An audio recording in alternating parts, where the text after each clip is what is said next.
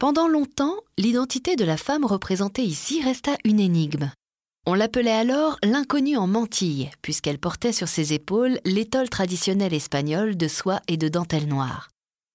Au milieu des années 1920, des historiens retrouvent un autoportrait de cette jeune femme, elle-même artiste, attestant de son identité.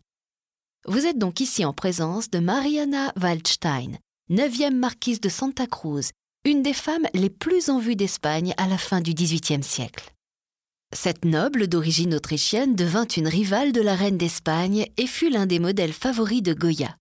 Il la fit notamment poser en 1800 pour son tableau La Mara nue, une œuvre controversée pour son audace inédite.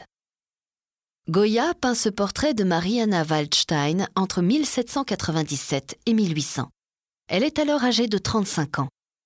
Il représente son modèle en pied, vêtu du costume national, au premier plan d'un paysage bucolique. La silhouette sombre et raide se détache nettement sur l'arrière-plan aux plus douces tonalités. Elle apparaît dans un demi-sourire, comme une personnalité à la fois authentique et déterminée. Cette impression est renforcée par un style plein de vivacité. Le jeu d'ombre et de lumière est souligné par des variations sur les textures, mariant des aplats épais à une touche plus fluide.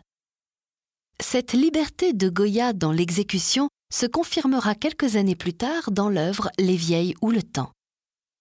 À la fois décorateur, illustrateur de génie et artiste visionnaire, Francisco de Goya est souvent considéré comme l'un des pères de l'art moderne.